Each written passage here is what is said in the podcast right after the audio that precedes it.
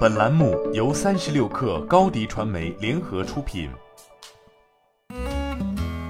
本文来自新浪科技。据报道，特斯拉 CEO 埃隆·马斯克收购推特的交易节外生枝。马斯克自己抽样调查了推特虚假账号比例，但其方法被专家评为太愚蠢。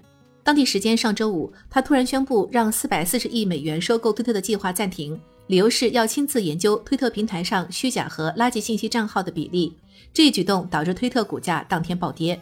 稍后，马斯克予以澄清，表示自己仍致力于收购推特，不过他依然强调了虚假账号问题带来的困扰。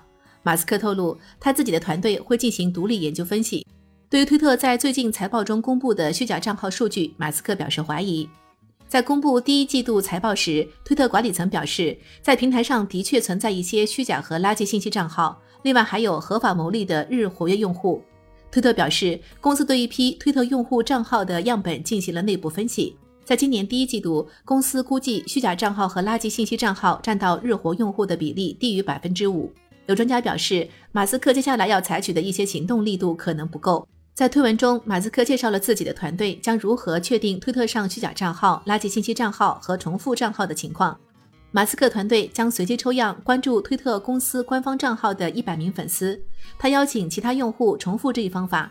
马斯克进一步解释说，可以随便找一个拥有很多粉丝的推特账号，忽略前面的一千名粉丝，然后每隔十个粉丝挑出一个。马斯克也表示愿意听取其他更好的研究方法。马斯克还表示，之所以拿一百人作为粉丝调查样本，是因为这是推特在财报中计算用户数量的单位。马斯克表示，任何合理的随机抽样过程都是可以的。